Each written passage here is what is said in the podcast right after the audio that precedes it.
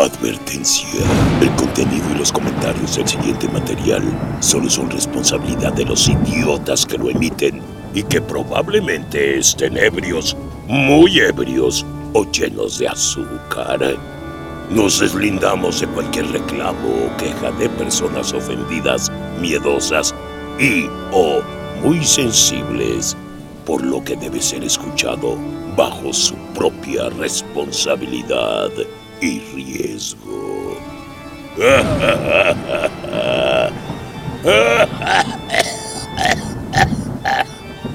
Especial de Noche de Brujas de Hue, créeme, uno, parte 2. Bienvenidos a We Créeme, el podcast donde investigamos de un tema de cultura general mientras nos reímos y con suerte aprenderemos algo, quizá. Yo soy Neftalí. Yo soy José Luis. Y yo soy Adam.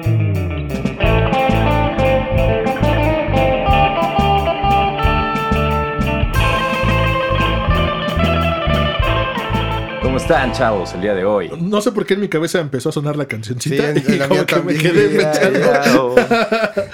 La costumbre, Ah. la costumbre. Tiririririririri. Pues, ¿cómo están? en- estamos en un estado no muy, muy- no muy conveniente. No muy inconveniente. No muy es una mujer inconveniente. amigo. La Pero, incondicional. eh, vamos a contarles la segunda parte de historias de terror eh, de We Créeme. Sí, en el segundo especial de esta noche de brujas. ¿Cómo les fue la, la vez pasada? Yo me quedé pensando en muchas cosas que empezaron a contar. Creo que me impactó esto de que a Alam se le apareció una sombra o un tipo así enorme. Creo que es de las cosas que abría los ojos en la semana y. Y- y Ay, por favor, no. que- Yo ya no te puedo ver igual, güey, después de que contaste que estudiaste santería. No estudié santería, Ah, estudié ¿no? con un santero. Con un santero, ah, ok. Pues de hecho, aquí espantaron al día siguiente. Pero, o sea, A mi que. abuela. O sea, ¿En serio? sí.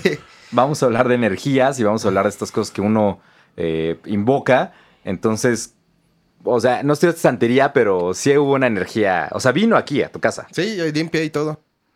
Está muy cabrón eso, güey. Oye, pero ¿cómo que espantaron a tu abuela? Cuéntanos. Ah, pues eh, marcaron por teléfono, ella estaba en la otra habitación. Y estaba taxista. ladrando Fede y el taxista estaba muerto. No, eh, estaba ladrando Fede, entonces se vino para acá, para mi cuarto y se sentó en la cama, estaba hablando por teléfono y de repente escuchó un putazo en el closet atrás de ella. Como si se hubiera caído algo pesado y no hay nada pesado No hay dentro nada. de ese closet. Vente. Oh. Literal solo de ropa, güey. Pu- Pues una vez más, de seguro tu familia te agradece. De nada. Creo que está bien esa sugerencia de Chin, Alam. Creo que tienes que cambiarte de casa. Toda la vida aquí en Espantado. No sé Eh, si soy yo. Puede ser. Puede ser que no, puede. Sí, o Además que es una, una zona muy cargada, ¿no? Sí. que una energía ya esté desde antes. Es curioso y es muy interesante. Eh, yo les preguntaba la vez anterior qué tanto somos nosotros mismos los que provocamos esas experiencias. ¿Ustedes qué creen al respecto? Pues sí, puede ser posible por el fenómeno de poltergeist, Mm. que se dice que es el mismo, es un tipo de telequinesis que generas tú. Y ves que se da en adolescentes en época hormonal, con muchas energías, Sí. con mucho, este, ¿cómo se le llama? Cambio de humor, Sí, temperamental. temperamental, exactamente. Entonces puede que sea generado. Incluso lo que tú decías, que, que si les das nombre y, y los... Ah, sí, claro. Les das poder, les, das los poder. alimentas. Ajá. O sea, tú Los- mismo los estás dando la posición de energía. Ajá. Pues les voy a contar sobre una señora llamada Alejandra David Neel, que fue una exploradora budista, anarquista y escritora belga. ¿Se puede ser budista y anarquista? Pues aparentemente. Bueno, en el sentido eh, original de la palabra anarquía, que bueno, ese es otro problema que de- tal vez hablaremos que, después. que tal vez, ajá, lo que te iba a decir, tendríamos que hablar bastante. Porque hay una eh, concepción errónea de lo que es la anarquía. Exacto. ¿no? y Pero además en México hubo un movimiento muy importante de anarquistas. Ajá. Muy, muy importante. estaría bueno, buen Ajá, tema. Bueno, ella es una escritora, fue una escritora belga francesa que eh, fue famosa porque en 1924 visitó el Tíbet cuando estaba prohibido para los extranjeros. Fue la primera persona que visitó el Tíbet. Les voy a contar un poquito de su pasado para entender después lo que le sucedió en el Tíbet. Creo que ya sé quién ¿En es. contexto? Continúa. Ajá. Ujú. A los dos años, eh, su padre la llevó a presenciar la ejecución de los últimos comuneros en París, que era un grupo rebelde. en el cementerio Père Lachaise.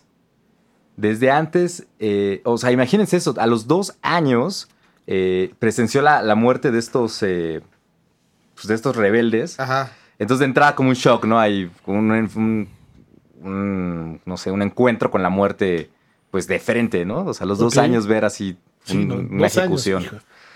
Antes de los 15 años, ella ya había practicado, eh, pues estas eh, cosas raras como ayunar, tormento corporal. Había tomado recetas de santos que se había encontrado en un libro de algún familiar. Entonces, como que empezó a experimentar con estas cosas raras. A los 18 años ya había visitado Inglaterra, Suiza y España por su propia cuenta y estudiaba a la Sociedad Teosófica.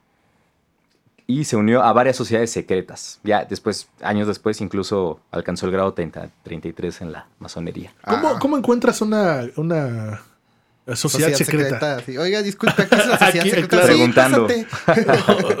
o, ellos te encuentran a ti, supongo. Sí, aquí es Skull and Bones, pásate. Firma este acuerdo de confidencialidad y ya. Pues sí.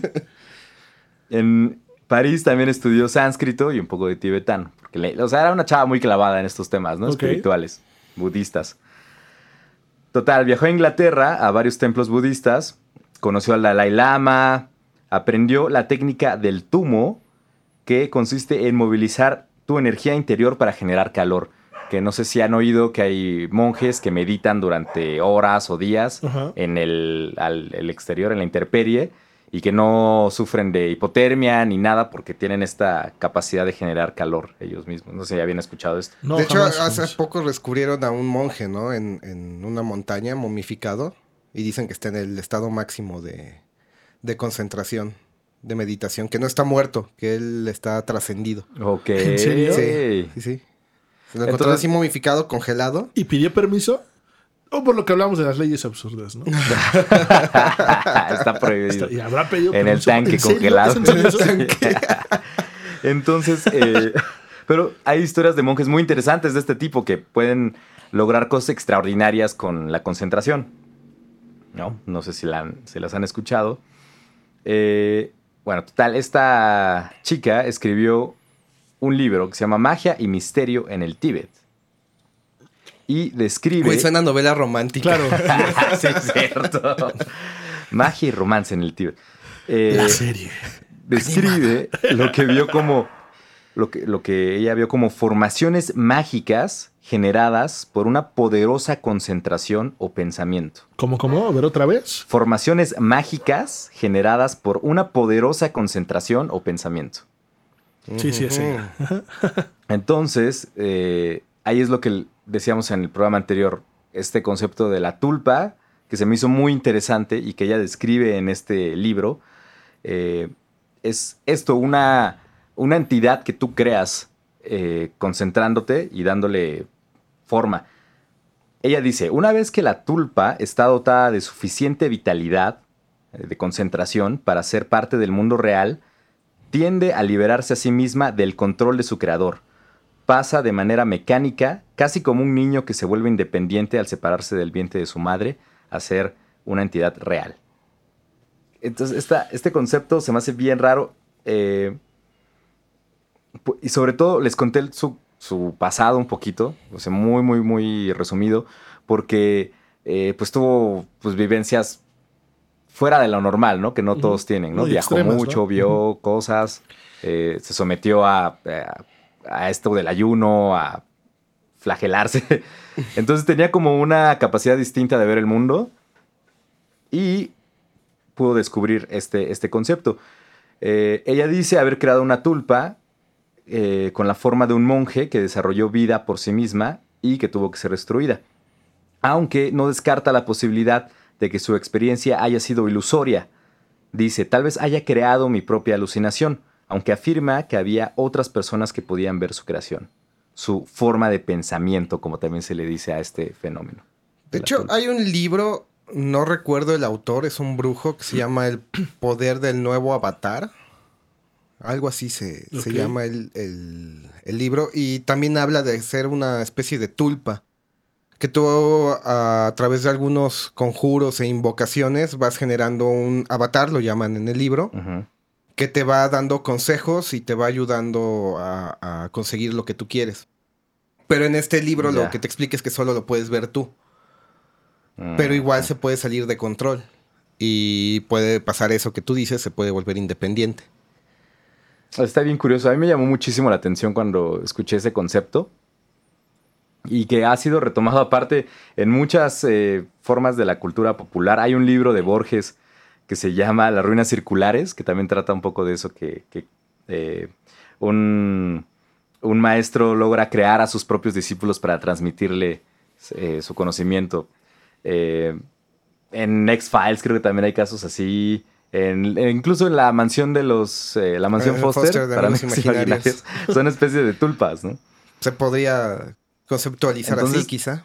Mm, se me hace bien curioso cómo lo que hablábamos de fantasmas, poltergeist, eh, no sé, todas estas formas inexplicables, eh, tal vez una posible explicación que tampoco es científica para nada, puede hacer que sea nuestra propia energía proyectada. Pero, pero lo que dice, ¿no? Eh, eh, Que también se vuelven independientes y, y hasta cierto punto pues se van distorsionando, ¿no? Se van este, volviendo, pues vamos a decir malas, ¿no? Y Sí puede ser y- peligroso. Y, peligroso. Peligroso en el sentido de que se vuelven independientes y ya no tienes control sobre ellas, ¿no? Quién sabe qué tan malas sean.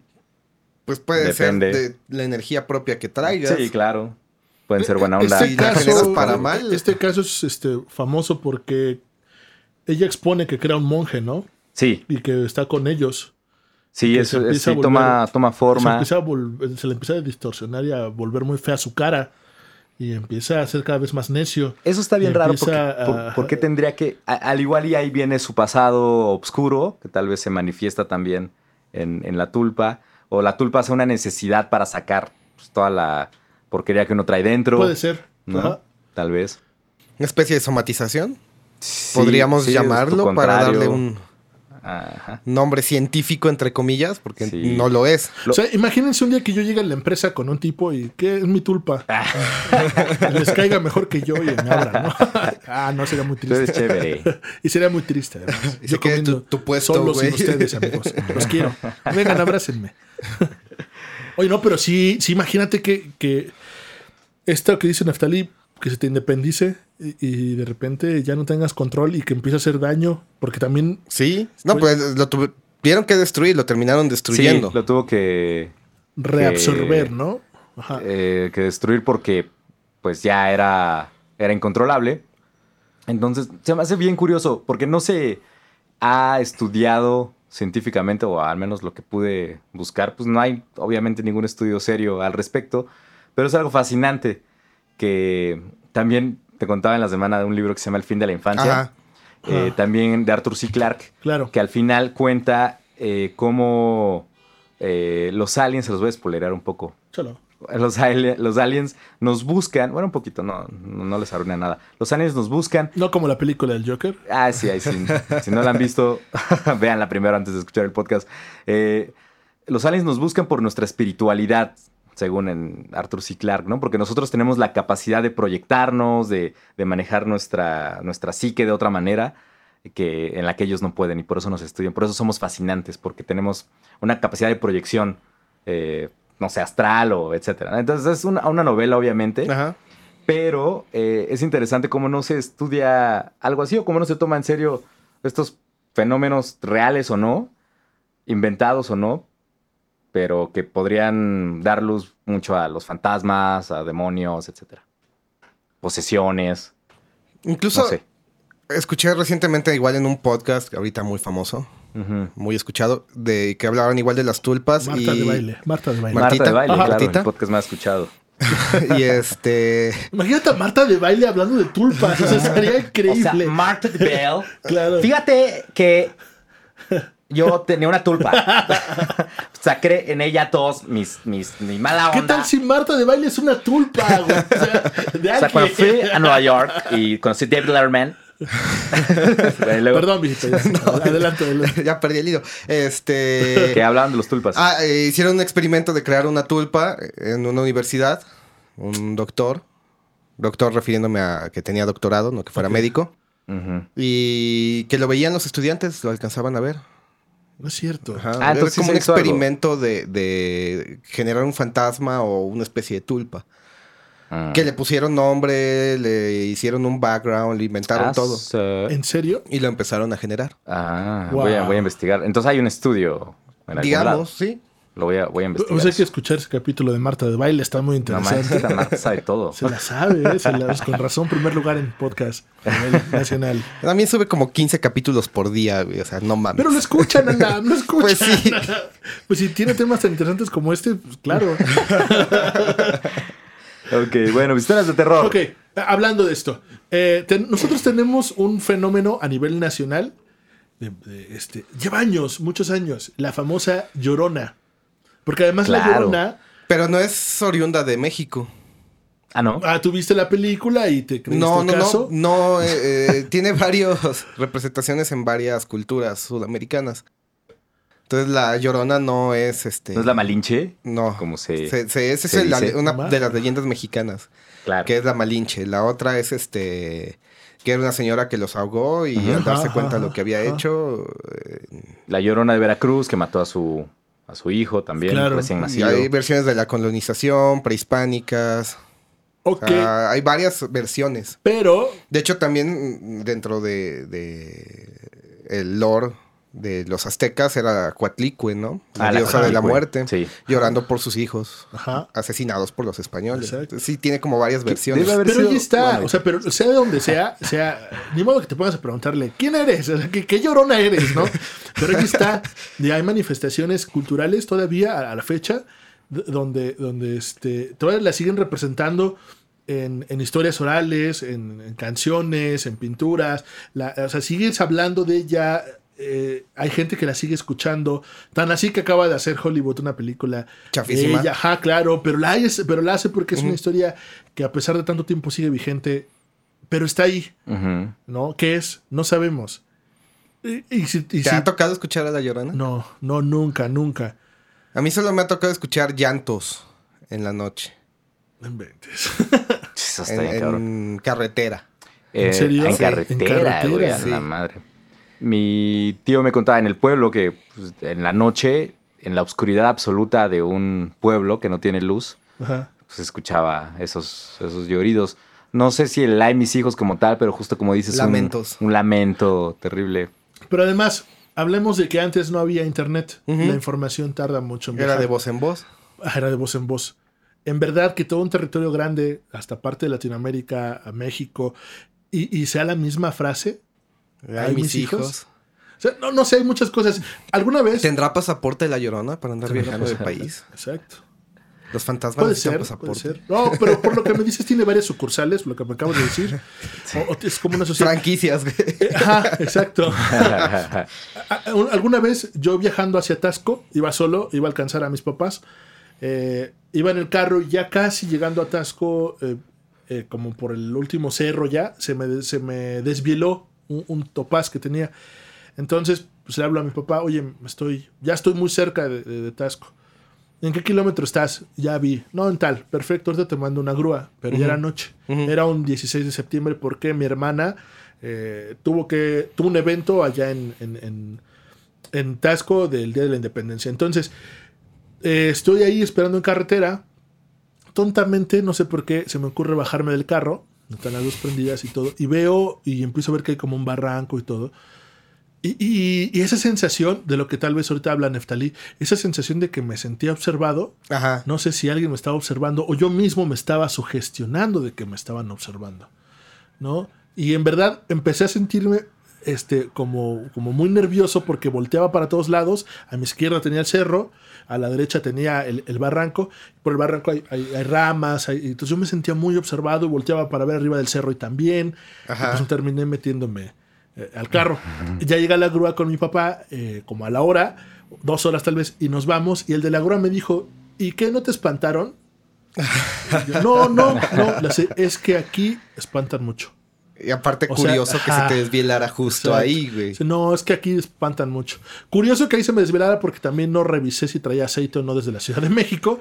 Pero, pero dice, no, es que aquí sí espantan este, mucho. eh, a, a los, a los este, se les llega a aparecer eh, una mujer en una curva y, y le dije, pero hay accidentados. No, no, no llega a eso, pero sí llega luego la gente a atasco, este, un poco nerviosa porque, porque vieron algo, ¿no? Bueno, ok. ¿Qué tanto me sugestioné yo solo? No sé. el- Pero tú no sabías que asustaban. no, no, no, pero yo mismo, o sea, lo- me- Pero la energía cargada del lugar. Sí, está, está feo. Pues la historia que nos contó este director ahí en el trabajo, que se la contó Neftalí. Ah, de- ¿quieren que se las cuente? Sí. Por favor, porque sí, yo sí. no sé de qué hablan. Eh, esta historia nos la contó Marcos Patiño, también conocido como el Ave Fénix. Eh, Y ya revelaste en qué trabajamos. sí, pues qué rayos. Ay, ya, bueno. El que nos contó rápidamente que iba en carretera, iba con su familia, él iba manejando y vio que un camión, era de estas carreteras que solo tienen dos carriles. Entonces, eh, en el carril de contrasentido venía un camión del cual se bajaron tres niños. Eh, él iba manejando sobre su carril y vio que los niños, sin darse cuenta seguramente, como son atrabancados muchos niños, se cruzaron la carretera sin voltear a ver y, de repente ya los tenía enfrente de él. Iba rápido, obviamente, y, que dice que él nada más alcanzó a, agarrar fuerte el volante, que no tenía chance eh, ni de girar, porque había un barranco al lado, entonces se iba, ni de ir al otro lado, no había tiempo, ¿no? O sea, tuvo que al igual tomar esta decisión en microsegundos, terrible, de, agarrar fuerte el volante y, pues ir sobre, ni modo, dejar, dejar ir el coche, ¿no? Porque ya estaban muy cerca. Entonces dice que agarró fuerte el volante, vio que los niños voltearon hacia el carro y pasó. eh, y que cuando volteó, o sea, espe- esperó oír algún ruido, cosas así, nada. Nada. Y que volteó por el retrovisor y que los niños estaban volteando hacia el coche todavía. Como que los había Atravesado. atravesado. Eh, después no se paró. Después se revisaron el coche, no había nada, no había, no estaba golpeado, no había sangre, no había nada. ¿Qué fue? Qué pasó? mórbido. Yo le, pre- yo le pregunté, ¿usted qué piensa que, que pudo haber pasado? Dice, no sé, algo inexplicable, quién sabe. ¿Qué De tal, no? carretera, es que en carretera, En carretera es cuando más miedo da. güey. Cosas Sí, Y de noche. Porque, ¿cómo lo explicas? O sea, es lo que te decía de los lamentos en carretera. ¿Cómo explicas lamentos en ¿Tú carretera cómo los en la nada? güey? ¿Iban manejando o estaban Íbamos manejando de noche. Eh, no recuerdo bien si fue en la carretera hacia Toluca. Ajá. Porque mi abuela paterna vive allá, vivía allá. Ajá. Y regresábamos seguido de noche. Y en esa carretera fue que se escucharon. ¿A lo iba? lejos, a Toluca. No, ni siquiera es tan lejos, No. pero era ya noche, que no, ni siquiera tarde, serían como unas 9, 10 en este horario que oscurece súper temprano. Y ya estaba muy, muy oscuro. Les cuento algo que ahora que lo dices, también recordé en uno de mis, yo creo, recuerdos bloqueados.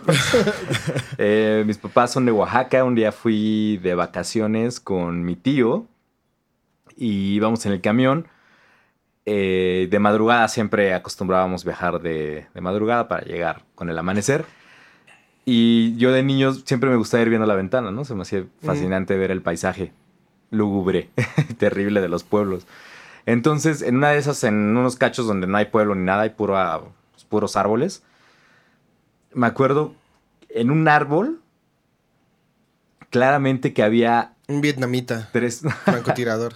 había tres. había- Ok. así, ¡Charlie! Había tres personas eh, con el traje típico de la faldota, ya sabes, el pantalón de calzón y todo.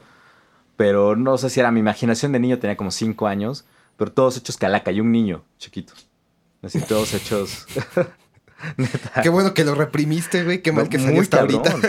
Muy cabrón, pero no, lo- no los vi así tal cual la calaca eh, como tal, sino como que estaban entre sombras, estaba oscuro, obviamente. Entonces, más bien pelón, el güey, este, la señora igual, sin pelo, pero con falda, y el niño chiquito, eh, como sus, sí, como sus sombras. Como nada- sus rasgos característicos, Sí, nada más. exacto, pero no los vi claramente, Ajá. así las cuencas de los ojos o los hoyos de la nariz, nada.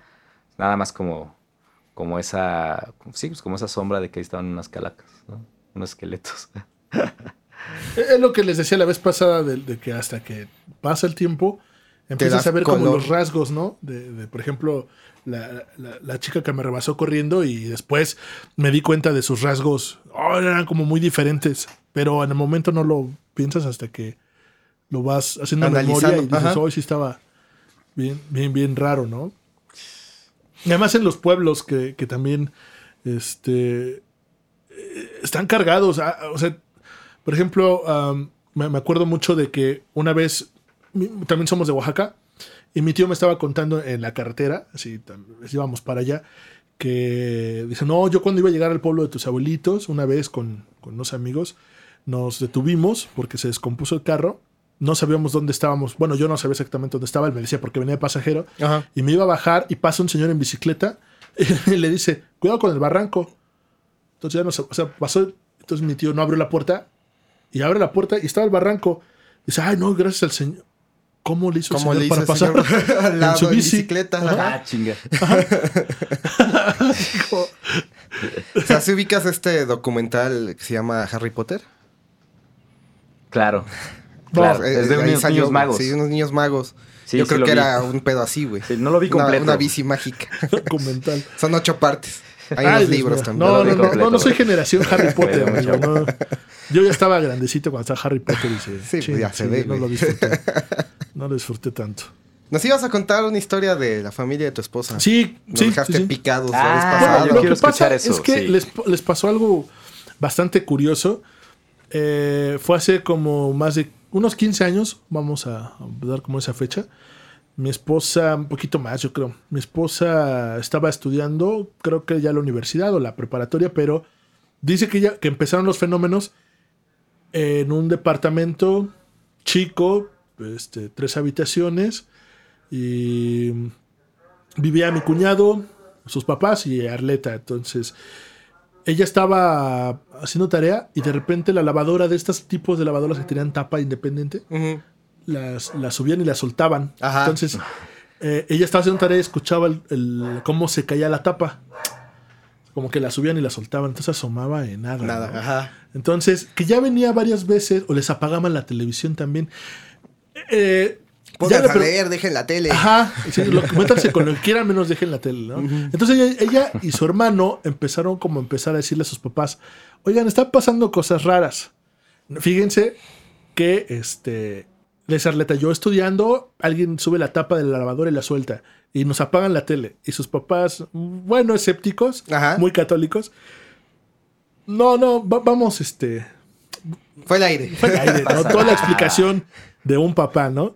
Hasta que un día, ya como cansada de las historias de, de Arleta, mi suegra va en la noche y se pone al lado de Arleta mientras termina su tarea. Y está esperando a que termine. Y ¡pam! Se escucha eso. Ajá. Y dice, ay, no es cierto. Le dice, ¿ya viste, mamá? No, no es cierto. A ver, algo ha de estar pasando. Vamos a ver. Van a lanzar la lavadora. De seguro algo, de seguro cae o un vecino o algo así. Y de repente creo que se dan la vuelta y ¡pa! Otra vez en la lavadora. Pero ahora sí, enfrente, o sea, Ajá, enfrente sí, de ellas. lado, y que ajá. tratan de salir del, de donde está la lavadora como, como serie de Scooby-Doo y se quedan atoradas en la, en la puerta y, y después salen disparadas y, y con mi suegro. No, O mira sea, pero que- vieron levantarse la tapa y... Creo que escucharon, pero estaba ahí. Ah, o sea, ok. escucharon, o sea, se voltean y escucharon, ¡pa! Así como si estuviera aquí, a tu derecha, así, súper pegada. Sí, o sea, no es un lugar muy pequeño. Ya fueron con mi suegro. No, que, que está pasando, que sí, Carleta tenía razón y, y su hermano, ya ven, le estoy diciendo. Entonces, eh, estaban haciendo, eh, iban a poner el piso del, del departamento, entonces empezaron a llegar el material Ajá. y empezaron a llegar los, los albañiles. Entonces, un albañil, le- que es de toda la confianza de ellos y los conoce de años, este, les dice: Oigan, ¿me puedo quedar a dormir aquí? Ah, pues sí, si quieres. Y para, para temprano yo apurarme. Sí, si quieres. Ellos se fueron a la casa de, de- del abuelito de mi esposa y se quedó el señor. Y el albañil estaba muerto. no había albañil. No, entonces, este, pues ya llegan al día siguiente y dicen, les dice, oigan, en su casa espantan. No, no es cierto, ¿cómo? me estuvieron moviendo las losetas, las, los azulejos Ajá, del ajá. piso. Los agarraban y los soltaban. Entonces abrían los ojos y ya, y estaban desacomodados. Pero, o sea, estaban apilados para el día siguiente empezar a trabajar, como que los levantaban y los soltaban. Sí, en verdad, aquí espantan. No, no es cierto, sí, en serio. Hay un En fenómeno serio, muy serio. curioso que cuando se remodela casa o algún lugar tienden a, a espantar. ¿En serio? Sí. Como para no, no quieren que muevan, que muevas lo que Ajá, está. o que ellos están acostumbrados a cierta cosa, no sé, que abres una puerta nueva, digamos, Ajá. y para ellos no existe, o le cierras una puerta que existía, Ajá. de eso les causa conflicto a, a las Mm. energías, espíritus, lo que haya. Bueno, acá, acá la cosa es que pues ya estamos hablando de una quinta persona. No Ajá, solamente sí, la un familia externo de aparte. Un, un albañil que se les pidió permiso para quedarse. Estaban remodelando toda la casa, de hecho. Y este, ataqué el pop, el antipop, perdón. Me estoy rascando, perdón. Y este. Entonces, pues, pues empezaron a tomar más, más en, en serio esto. Me cuentan que un día también, pues estaban las losetas y todo en el- la sala, eh, entre semana, ellos estaban en una habitación todos. Igual escu- escucharon cómo, cómo se, se empezaron a mover, a, a soltar y a, a la- las, los azulejos. Sale mi suegro y encontró diferente, en diferente ubicación orden, donde ajá. estaban. Se lo había dejado en una esquina y ya estaba en otra esquina. Así, así de extremo. Dice, no, no inventes. Algo está pasando. No, sí, que algo está pasando. En las noches, mi cuñado este, sale por agua Ajá. y se queda como petrificado. Me, me lo cuentan todos, güey. O sea, no me lo contó nada más mi esposa, me lo cuentan todos. O sea, mi cuñado, de mis su viva suegros. voz. Ajá, o sea, y, y, y- y que una vez se queda como petrificado en la puerta, este, y pasa mi suegra, le dice, ¿qué pasó? Las escucha y que se ponen a escuchar y está mi esposa hablando bien raro, así como Ajá. lenguas. Abren la puerta y está mi esposa sentada en la cama y voltea y los ve y está hablando quién sabe qué. ¡Pum! Que, que cierran y azotan la puerta. Y que pues que eso también hace. ¿Qué pasó? No sé. a- a- Arleta. Y abren y está acostada otra vez. Como que ya se acostó. Ajá. No, no estaba tapada, pero no, no, sí, algo está pasando. Y que dicen, pues mañana hablamos. Entonces todos en la familia empiezan a hablar. No, es que fíjate que ya están moviendo las- los azulejos, las losetas, esto. El albañil también ya se espantó. Ya no se quiere quedar a dormir. El albañil, alguien quiere pensar en el albañil. En el albañil. No, espérate. No, y lo peor de todo es que, por ejemplo, Arleta este, empezó quién sabe qué hablar. Yo tengo otra anécdota de que Arleta también me, me espantó una vez, así, pero, pero también hay una teoría muy, muy, muy de, de sugestión y de superstición que nos dijeron que fue y lo dejamos de hacer y dejó de pasar. Ahorita voy para eso. Están hablando en el cuarto de mi esposa, en el que era el cuarto de mi esposa, y este, y de repente empiezan a escuchar arriba de la puerta cómo se empieza a mover algo. Están todos. Ajá. Voltean a ver y alguien les está jalando el cable del teléfono. El cable del teléfono pasaba por arriba de la puerta y bajaba a donde se lo tenía conectado mi esposa. Ajá. Entonces estaba desconectado el cable Y lo jalaron. y lo empezaron a jalar hasta que el mismo conector del cable ya no dejó pasar. Se atoró. Se atoró. y- Pero estaban los cuatro ahí. Abren la puerta O sea, y, y, no están, hay nadie. y vieron cómo Vieron, todos cable vieron se movía. cómo alguien, o sea, cómo el cable se estaba moviendo y se lo estaba como alguien recogiendo del o otro sea, lado. Tirando línea. Claro, o sea, hasta ese punto puedes decir, tiene una explicación sugestiva, lo que sea, ¿no? Puede ser X, ¿no? Pero si ya tú ves que algo está moviendo, de que alguien lo está jalando y que no hay nadie, Sí, sí. o sea, ahí fue cuando se convencieron de que ajá, eh, pero están todos. Ah, Era, era Sí, la o sea, tarde, no, era, ni no siquiera. era uno el lo vieron todos. no, no eran las, no eran las 12 de la noche. Neftalí no. se cayó, esperen. Ajá. ¿Estás bien, ya, está muy ebrio. estoy bien. ¿Estás bien, Neftalí? Sí, sí. sí. se, se- se impresionó. y el albañil. Y este, y entonces, o sea, estaban solos, era la tarde, y, o sea, 12 del día si quieren, o sea, había mucha luz, y alguien les jaló el cable del teléfono, salen, pues no hay nadie, ya no tenía que haber nadie ni siquiera. Entonces estaban muy, muy espantados. La solución de, de mis suegros es, vamos por un cura. Lo peor que puedes hacer. Ajá. ¿Sí? No, no sé. Sí, no, no debes ir nunca por un Sí, ¿Por qué no? No, Pues Lo- lógico, lo ¿no? pueden empeorar, güey. ¿En serio? Porque no Sí, saben qué Si pedo. no Bueno. saben qué pedo, lo pueden hacer peor. Pues, pues creo que hasta, me- me- creo, no sé si me lo estoy inventando o estoy haciendo memoria, pero creo que hasta con engaños me Llevaron- hicieron ir. de que, oiga, vaya a bendecir la casa. ¿Qué por Hay qué? unos niños ahí en no, la no, casa. No, no, no. De, oiga, vaya, vaya a bendecir la casa. ¿Qué por qué? No, nada más. Hace mucho que no lo va a bendecir. Entonces, pues va el cura, muy confiado, con, con- con toda su vestimenta. Y este, ¿cómo se llama esta cosa que tienen aquí? Como bufanda. Este, La- ¿Mitra? No, no, mi tres. bueno, La mitra otra cosa. y está, entonces empieza a bendecir la casa amistosamente Ujú. Y que eh, eh, eh, siente se siente un aironazo, ¿sí? como que llega una corriente de aire súper dura y, y, y nos descontrola a todos. ¿Ah, qué pasó? Y le voltea las, las, las, este, las hojas del... No, nada más le mueve la Biblia. Ajá, y, y- ajá. y voltean y pues está todo cerrado. Entonces el cura como dijo, "Mm, Mm, Oigan, entonces empieza a seguir leyendo y entonces el aire comienza, o sea, se continúa y no lo dejaba tener la, la, la Biblia en paz, no podía echar agua bendita, no podía hacer todo, hasta que dijo el cura de, bueno, este... Un permiso. Yo, ajá, muchas gracias, ya está bendecida, yo me retiro. Y se fue, güey. No, o sea, no terminó ni siquiera, y se fue súper nervioso el cura. pues sí. Entonces, chin, pues no, lo del cura no funcionaba y seguían pasando un montón de, este, de fenómenos. La solución, pues ya fue ir con un... Cobrarle renta al fantasma. Sí, yo creo. Pues con alguien que supiera, les recomendaron un tipo brujo, vamos a decirle Ajá. brujo por decirle algo. Y ya fue y, y hizo un círculo. Entre las cosas que me platica mi esposa que hizo, es un círculo de alcohol y, y la flama empezó a hacer remolino y que se ve así como impresionante. Ok. Ajá. Y Qué lo que loco. les dijo, aquí, aquí el problema es que los que están aquí están bien fuertes, o sea, están, están eh, con una presencia muy, muy fuerte. Algo estuvo estimulándolos para que estuviera así. Entonces, a ver, cuéntenme, ¿qué pasó? En resumen, cuando los empiezan a asustar, mi esposa eh, se iba a la escuela, agarraba su mochila y cerraba, eh, iba a cerrar la casa y le decía, hasta luego fantasmitas, me cuidan la casa. O hasta luego, así, entonces ¿Y ella por qué comenzó a No, decir nada eso? más por, Nada por más. cuando como ya la empezaban a espantar con la. Ah, grabadora. Y sus papás como que estaban muy escépticos. Pues Arleta misma empezó, Empezó como, a ajá. jugar con eso. Ajá, pues estaba chavilla, entonces además era el súper irreverente, ahorita lo es, era más antes. Entonces empezó a, eh, a hacer que eso estuviera haciendo que estuvieran bien presentes y que no eran uno, eran varios. Ajá. Entonces, este, pues ya, lo sacan por medio de, de- de- de va- de varios rituales y pues ya no espantaron.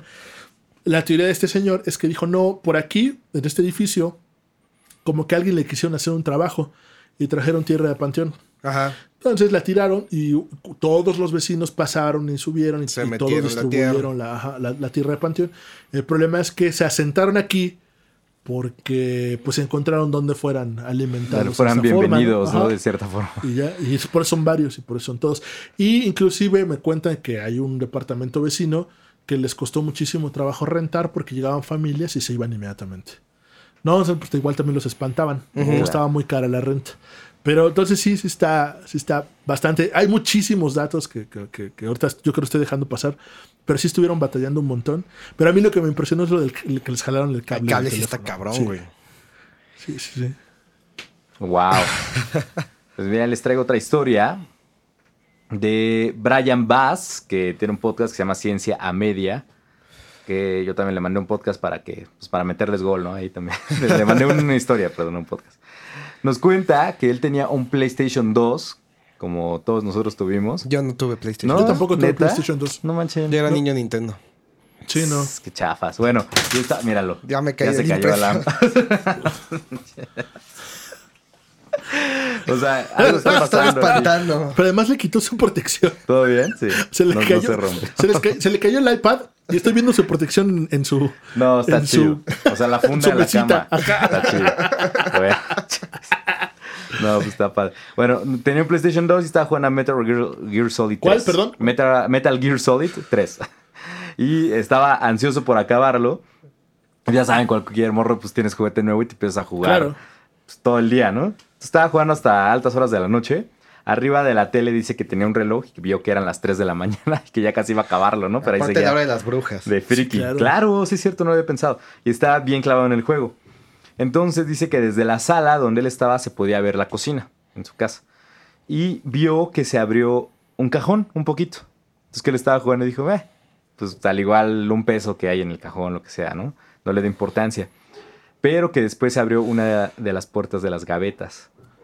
Entonces, pues dijo, pensó al igual y fue un aire, quién sabe, ¿no? Y siguió ahí jugando. Pero de repente se abrió la llave del agua, así del, de la tarja, así un chorrote. Y entonces ahí fue cuando dijo, ah, cabrón, qué pedo, ¿no? Entonces fue a ver qué onda y pues no encontró nada extraño. Estaba lavando O sea- las manos el fantasma porque tenía polvo el cajón y la gaveta. se dijo, guácala. Eh, ¿Eh? Y, y dijo, bueno, pensó, pues creo que el juego puede esperar para mañana. y ya se fue a vámonos a dormir. la chingada. A la chingada, dijo. Y se fue a dormir, pero nunca supo que había sido eso que vio. Eso nos lo cuenta el Brian. ¿Cómo ven? Es que, es- híjole, a las 3 de la mañana, ¿no? Es lo que dicen. La hora de las brujas. La hora de las brujas. Yo me acuerdo, eh, ¿vieron esta película del cuarto contacto? No. Donde... mm, Ay, ¿Alguien vio Tron? Me dio- eh, es con Mila Jovovich, ¿no? Exacto. Eh, que están viviendo en una parte de Alaska. Vela, vela, vela, pero todo pasa en una hora. Sí, está creepy. Pues sí, normalmente duran una hora, hora y media las películas. No, todo pasa en una hora, en cierta hora. La Ah, hora de ok. las- o sea, a las 3 de la las mañana. tres. 3.33 o 3, no me acuerdo. Ajá, que ve los búhos. Ajá. No ¿Sí es esa? Alan. No. ¿Sí, es donde ve los búhos? Sí, sí. Vi la de los Ay. otros y me encanta esa película. Ah, también está, muy, buena. Pero a lo que voy de las 3 de la mañana. Yo hace unos años empecé a trabajar en unos estudios, en una universidad que tenía estudios de grabación. Y, y curiosamente la instalación de esta escuela estaba en la antigua casa de Juan O'Gorman, el, el muralista de la, Sí. de la Biblioteca México, de la Sí, Biblioteca sí. Central de, de la UNAM. Claro. Y muchas cosas. Y, y, de hecho ahí conocí a Alan. Y muchas de su casa pues tenía como, como azulejos, ¿verdad? En, en las piedras tenían grabados en las piedras del piso. eh, donde estaban los estudios se veía como un tipo de alberca que hace años no se llenaba de agua. Pero servía como paso para donde estábamos, de, de- de- de piedra volcánica. Al lado teníamos una reserva eh, ambiental de la UNAM, también con un muro enorme de piedra volcánica. Y entonces yo entro a trabajar y entro en el- a trabajar en el, en el horario nocturno. Y quien era mi jefe en esos días, y me, recién me contrata, me dijo, mira, eh, nosotros no apagamos el equipo a menos que ya no haya sesión desde las 8 de la noche. Si acabamos a las 8 de la noche y empieza clases a las 8 de la mañana, 7 de la mañana, ya ahí sí lo apagamos, pero si no, no se apaga. Ah, bueno, sí, está bien. Vi esa semana, estaba el horario lleno.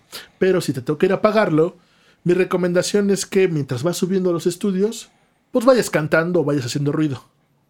¿Cómo? Sí, tú, no chifles. No puedo que no chifles. Ok. No, no, no, no chifles. No, porque Chiflar cuando no. chiflas en las noches, pues algo desatas. Y en Latinoamérica sí está como general. muy. Ajá, Sí, no sí, sabía eso. te lo juro, que no puedes chiflar en las noches, güey. Y por eso de ahí viene y dice, mete el chiflón. No, el chiflón es otra cosa, mano. El chiflón es el airecito que Ah. te puede meter. Ok, ay, Dios mío.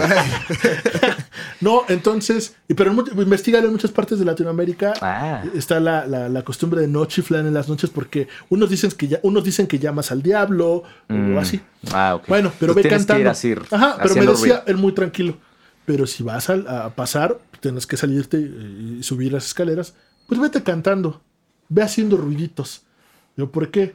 Tú nada más hazlo. Anticipa. Güey, créeme. ¿Anticipar qué? Güey, créeme. Güey, créeme, tú hazlo. Güey, créeme. Bueno. Ok. Entonces, este, pues sí, me llegó a tocar. Y pues la sugestión estaba bien canija, pues iba como medio cantando, hablando. pero de repente sí me sentía medio tonto haciendo eso. Pero bueno, dices, bueno, ya. Una vez eh, ya apagué todo, me, me regresé a donde estaba mi oficina y en la reserva general empiezan, había jaurías de perros callejeros, luego se escuchabas cómo se peleaban. Entonces había una jauría peleándose otra vez, eso es normal. Entonces hasta que se escuchan, pero así durísimo, grave, todos los perros. Y se fueron corriendo. Y dices, Mira, ¿qué pasó? O sea, yo, yo creo que yo hasta en mi casa llegó el super perro, super. Un cancerbero. Ajá, ¿qué pasó? Pues, Pero hasta hubo un silencio y los perros salieron corriendo, chillando. Pero escuchó un. Pero durísimo, durísimo. Qué Órale. loco. Ok, estoy trabajando y de repente había- pasa un gato. La escuela tenía como dos gatos y pasa un gato y hacia la nada se le queda viendo y Ceriza. se pone erizo y no se podía mover el maldito gato. Se quedó un ratito así erizo, erizo, erizo hasta que echó a correr.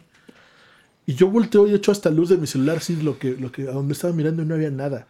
O sea, como, como si hay como detalles, así como si está pasando Cosillas. algo, sí, mejor. En el estudio B se sentía luego energía Ah, bien claro, pesada. Sí. Y para subir a ese estudio, pues tenías que salir hasta arriba. Es donde me decían, súbete cantando, Ajá, ajá. súbete cantando, súbete. Ah, habría que investigar, eh, pues, qué onda con Juan O'Gorman, ¿no? Sí, o el lugar donde vivía, ¿no? Más bien. Porque él esa casa que- la hizo él, supongo. Ajá. ¿no? Sí. En el Piedregal. Está muy bonita, muy, muy bonita, pero al lado estaba la reserva y te digo que de repente se oían las jaurías peleando y en ese momento algo... Pero sí escuchó claro, fuerte, ¿no? Y... Ja, una vez, por ejemplo, también estaba, estaba grabando unos chavos y, y me, me dijeron, ¿qué, qué necesitas? Y yo, no, al contrario, ¿tú qué necesitas? ¿Por qué vienes a ver? Le hace, no, es que te vimos asomado y como teníamos, o los estudios cierran con seguro, Ajá. como teníamos el estudio cerrado y de repente alguien salió y te vio que te regresaste, no, igual pensamos que necesitabas material. O sea, ¿por qué prestamos equipo? No, y No te están ustedes, estabas. y están ustedes solos. No, o sea, pues no.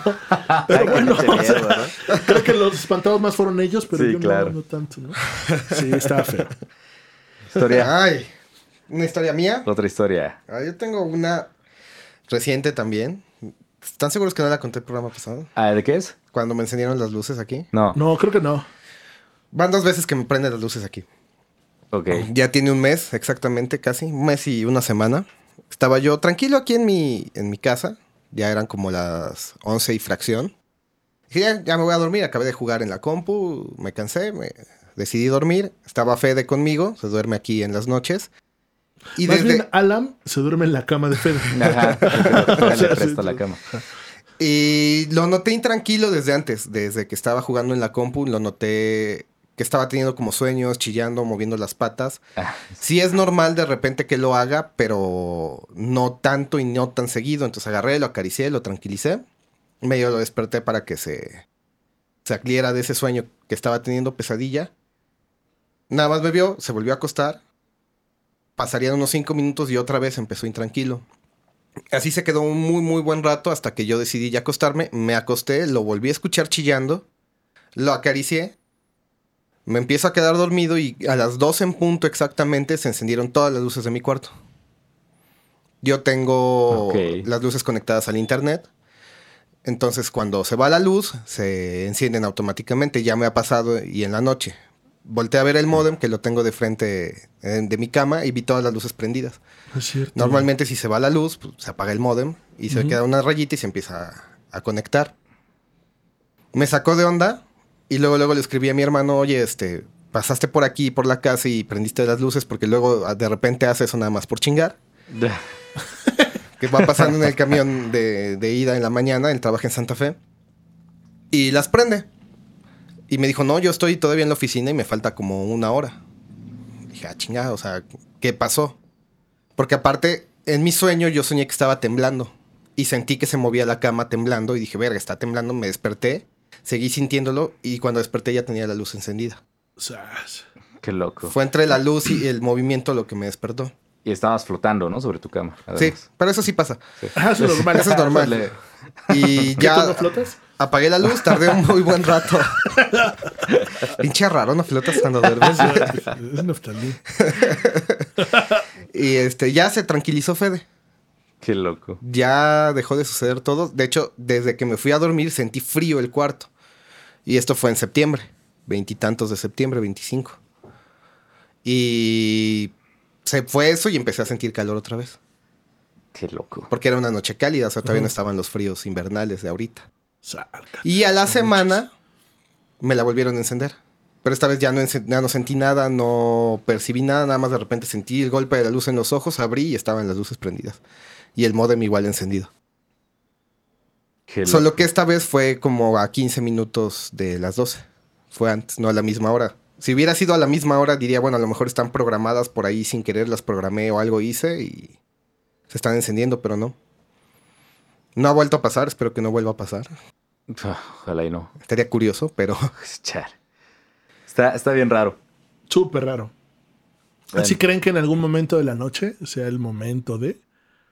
Te ¿Quién pueden atacar a cualquier hora, pero Sí, ¿no? las 3 es como la hora más viable. ¿A quién no le ha pasado, y es una pregunta totalmente seria, ¿a quién no le ha pasado que abre los ojos y son las 3 de la mañana? Sí, sí me ha pasado. Bastantes veces. No, no, no les A ha mi hermano pasado mucho le Sí. pasa. que, sienten que los están viendo y despiertan. Oh, yo les cuento. Yo les cuento. Vamos para eso. Eh, No. Recién, recién, no. recién nos casamos, compramos una, la cama y todo, y compramos un mueble, un tocador, y tiene un espejo. Pero por lo pequeño del cuarto, eh, ya teníamos bastantes muebles. Nunca medimos los muebles que vamos a comprar, eso es pésimo. Tenemos un comedor enorme porque en la tienda se veía chiquito. y este, entonces quedó el espejo enfrente de la cama. Mi, mi- mi- mi tía y mi suegra me decían, ponle un, algo, tapa ese espejo, está enfrente de la cama. Nunca. no, ¿qué va, hija, no, ¿qué va a pasar? Lo tapé porque un día, una noche. Ah, ajá. La primera noche, de repente siento un pie en mi espalda, mi esposa, y me empuja y me tira de la cama. Ajá. Y me levanto bien enojado. Ella está súper dormida, pero está riéndose. Ajá. Ay, Me qué tiro de la miedo. cama. Dije, órale, qué loco. La siguiente noche, estoy dormido, me despierto un ruido y volteo a verla y está hablando quién sabe qué cosas. Ajá. No, Ok. ni madre, se acabó. Agarro una toalla, pongo el, la IC, eh, la, tapé el espejo y, y esa fue la solución.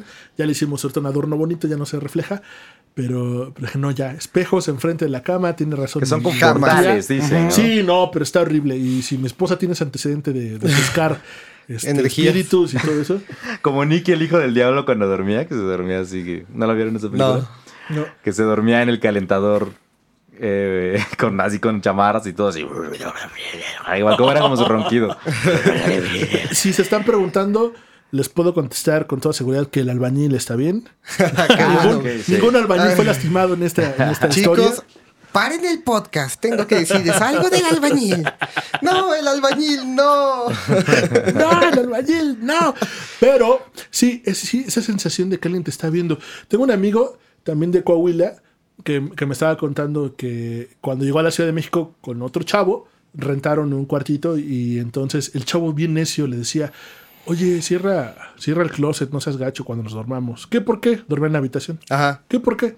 Ciérralo, güey. No, que nada, que no seas miedoso, güey. Che, vato miedoso, ¿no? La cosa es que un día su cuate se va a una fiesta y se queda dormido. Dice que despierta con el closet abierto y vio un viejito hecho bolita mirándolo. y, y el güey se levantó, cerró el closet y hasta se salió de la casa ese día. Pero. Y desde que me conté esa, historia, ya no closet. puedo, ya no puedo tener el closet abierto. Hasta mi mujer se, se- se- se ríe de mis manías. Pero, pero sí. Qué miedo. Lo que te dije también de que nunca dejes una silla ¡Ah! sola apuntando a tu cama. Yo cometía mucho ese error. De repente se me olvidaba y dejaba Y la silla de la sentado. No, no, no, no, pero es como una invitación a que se sienten. A, Ah. a verte, güey. ¿Te ha despertado Claro. esa sensación de que te están Sí, mirando? muchísimas veces. Y me pasaba justo cuando dejaba la silla apuntando. Inventes. Sin saber todavía por qué era. O sea, la razón del por qué.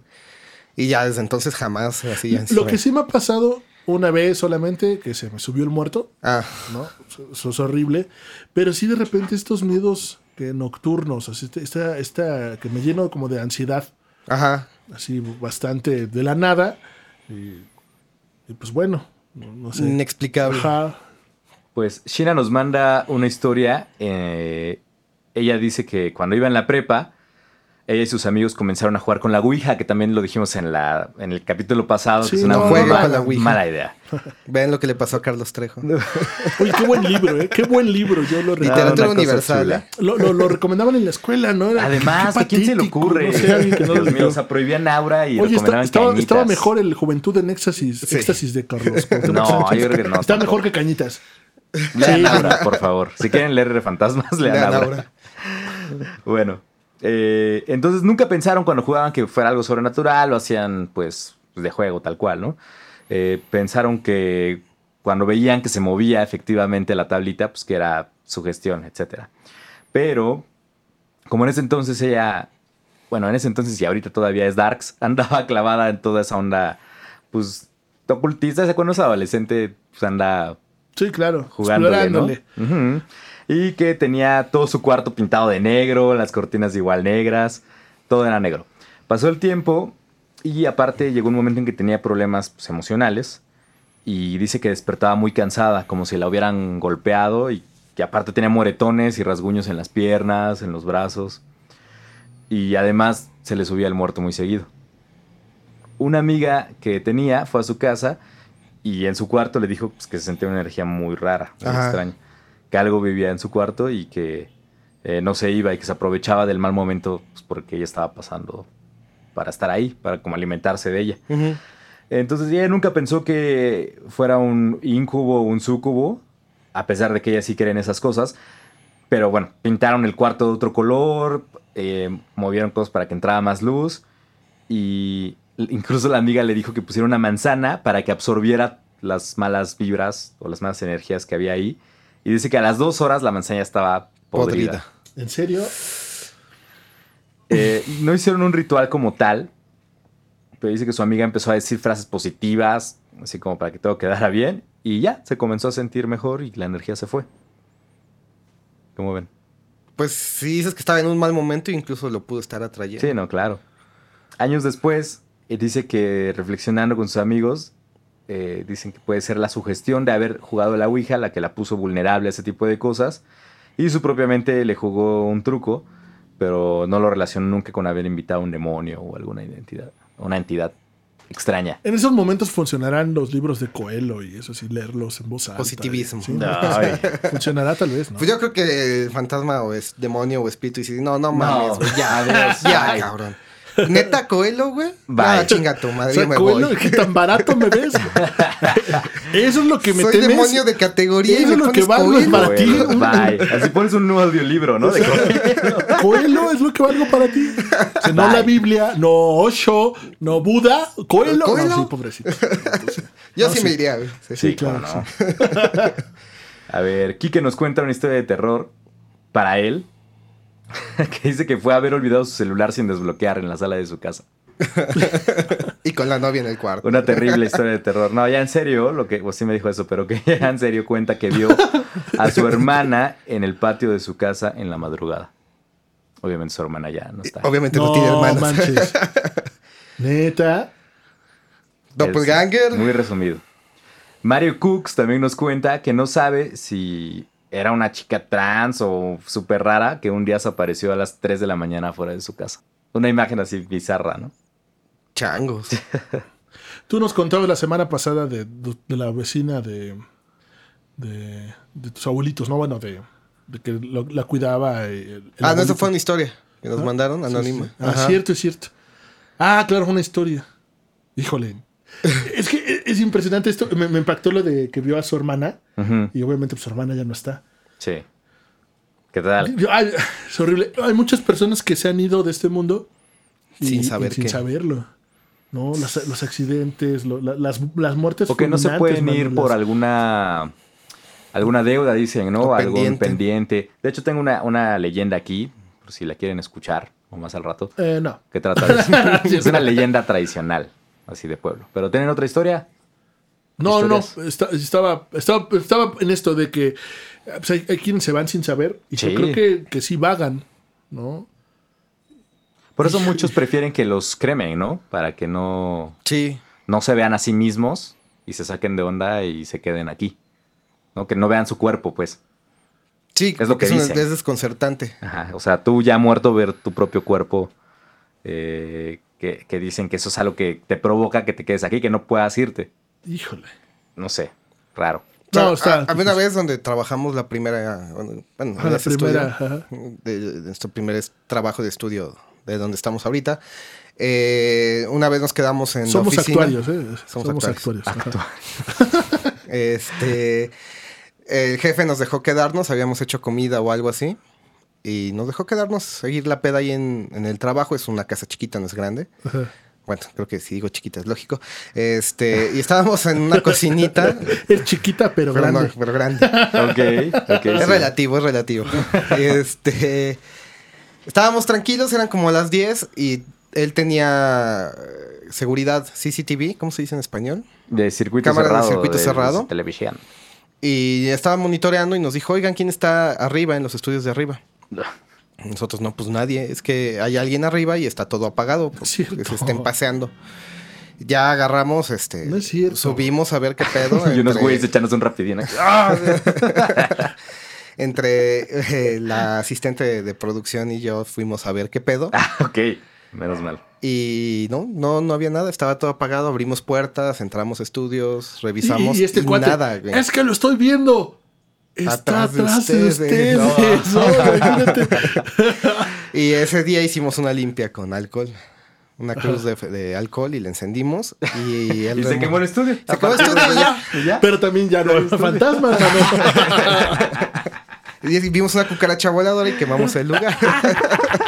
Sí, a la chica. Oye, Alan, Que tú nos queme, dices, hijo tú de- decías hace rato, si algo está pasando, lo peor que puede hacer es llamarle a un cura.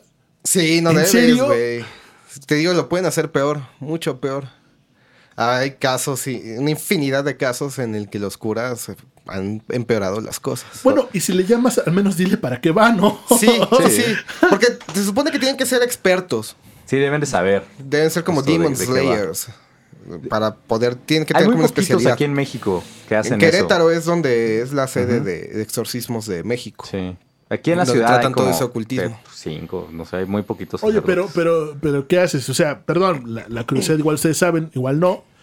Y si no, pues los que nos escuchan, digamos, yo soy católico, me están espantando en mi casa. ¿Qué tengo que hacer? ¿Mandar una carta a Querétaro?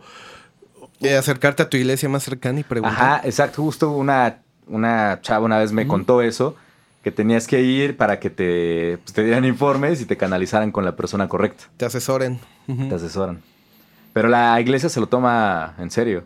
Ah, sí. Sí, ¿en sí, serio? sí, es- Ah, no, no sabía. No, no es jalada para ellos. De hecho, tienes que pedir permiso al Vaticano para Hay una, exorcizar. sí, claro, hay Órale. este, bueno, no líderes, pero hay los grandes maestres exorcistas, demonólogos eh, en el Vaticano. O sea, gente experimentada. O sea, ne- neta no es un tema pues, que se lo tomen a broma.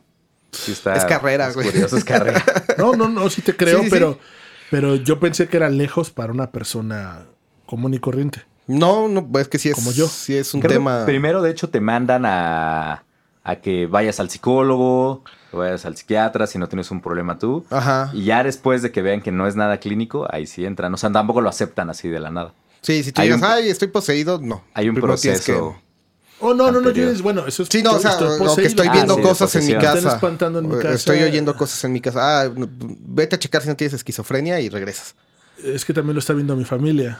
Váyanse a checar todo. Eh, pánico colectivo. sí, sí, sí, sí, váyanse a checar todo, güey. Qué loco. Mientras que lo sigan espantando, ¿no? Sí, no, casual. A ver, ya cuando posean a alguien me llaman. Sí, claro. Que yo nada más trato de exorcismo. Serios. Ahí les va una historia de sacerdotes. San Cristóbal de las Casas, finales del siglo XIX. En un antiguo barrio vivía un sacerdote anciano y respetable. Un hombre con fama de justo y sabio. Una noche fue despertado a altas horas de la madrugada. Una noche especialmente fría por ser invierno, pero no era algo extraño ya que había gente que lo buscaba a cualquier hora para pedir la absolución o por los pecados antes de morir o una necesidad tremenda de, confesarse. Entonces algo normal para los sacerdotes despertarse a esa hora. El sacristán de la iglesia eh, le confirmó al padre sus sospechas, ¿no? Oiga, padre, lo buscan para un asunto urgente, ¿no? El padre se levantó, agarró sus cosas y se encontró con un hombre vestido con una capa muy vieja eh, en la puerta de la iglesia. Y este hombre lo conduciría a la casa de la persona que se encontraba enferma. Había una persona que necesitaba confesarse porque ya estaba eh, al borde de la muerte. Entonces, bueno, este caso excepcional, pues él eh, tomó su misal, eh, tomó su cruz, su rosario, y partieron por las obscuras y frías calles de San Cristóbal sin cruzar palabra con este individuo raro. Hasta que llegaron a una casa vieja con unas columnas al lado de los portones. El padre siguió al hombre por los pasillos hasta el cuarto del convaleciente en donde se encontraba una cama. En la cama yacía un sujeto sumamente flaco y pálido, moribundo que lo miraba con los ojos muy abiertos. El padre procedió a decirle unas palabras de consuelo y procedió a hacer la confesión. Escuchaba con dificultad los pecados del pobre, del pobre ser acostado y después de darle la bendición, procedió a decirle otras palabras de alivio y se despidió de aquel hombre que no parecía quedarle mucho tiempo de vida. El hombre con la capa vieja y raída acompañó al padre de vuelta a su casa sin decir palabra y hasta ahí acabó todo. Al día siguiente, el padre quiso rezar sus oraciones como de costumbre, pero no encontró su misal, su libro de oraciones. Lo buscó por toda la casa y no tuvo éxito y extrañado recordó que pues, llevaba el misal la noche anterior a la casa del moribundo y decidió ir para preguntar si lo había dejado ahí. Se fue, recordó el camino eh, de regreso a esa casa, tocó la puerta pero nadie la abrió, no tuvo respuesta. Estuvo ahí mucho tiempo tratando de, de que la abrieran hasta que una mujer que iba pasando le dijo al padre que ahí no vivía nadie. Para su sorpresa, el padre dijo que pues, eso no era posible ya que él había estado ahí la noche anterior. La mujer le dijo que si quería le podía preguntar al dueño de la casa quien vivía a la vuelta. Fue con el dueño y efectivamente le confirmó que la casa estaba abandonada y le contó que cada vez que intentaba rentarla le decían que pasaban cosas extrañas y que siempre los asustaban y pues por eso no podía rentarla. Entonces el sacerdote sacado ya de onda le contó que eh, lo que había pasado la noche anterior, toda la historia, y que creía que había dejado su libro de oraciones ahí. el dueño llevó al padre así de, "Ay, bueno, pues por respeto, ¿no? De que, de que era pues, el padre del pueblo, ¿no? Para convencerlo. Entonces lo llevó, de que no había nadie, eh, lo llevó a la casa y el padre pues sabía obviamente el camino dentro de la casa, lo llevó a la habitación donde había estado la noche anterior y ahí estaba la cama nuevamente, pero esta vez cubierta de polvo y solo con un petate viejo y raído encima de la cama. Le preguntó el dueño, ¿se convence usted ahora, padre? El sacerdote no sabía contestar hasta que ambos vieron al pie de la cama el misal olvidado. Sale. Era una necesidad de esta entidad de poder Confesarse. confesarse antes de descansar en paz por fin. Quizá nunca lo sepamos. Qué, qué- qué miedo, pero qué buenas leyendas son. Son estas tradicionales. ¿no? Habíamos dicho que siempre son básicamente la misma, que en esta Cambia casa lugar. ya no vive, murió, el taxista estaba muerto, etcétera. Pero siempre son muy efectivas eh, porque tienen al igual un atisbo de realidad, de que alguna vez pasó y, Si se cuenta es por algo. y se, sí, claro, se empezó a contar. Sí, sí, sí, así es. Como ven, pues hasta aquí nuestro especial de Noche de Brujas, segunda parte. Complemento. Que más que complemento fue otro programa, pero está chido. ¿Cuáles son nuestras redes, Neftali? Somos eh, Créeme Podcast. Nos pueden encontrar en Instagram, en Facebook y en YouTube. Ya. Recomiéndenos. Ah, y escríbanos si quieren saber algo, recomendarnos algo, eh, estar en el programa, temas. tal vez en algún momento. Mándenos lo que quieran hablar a gmail.com Perfecto. Pues yo soy Alam. Yo soy José Luis. Y yo soy Neftalí. Nos escuchamos la próxima. Ves. Sí. Que les pongan play. Misterio, acción, romance. Esto y más en el próximo episodio de Güey, créeme.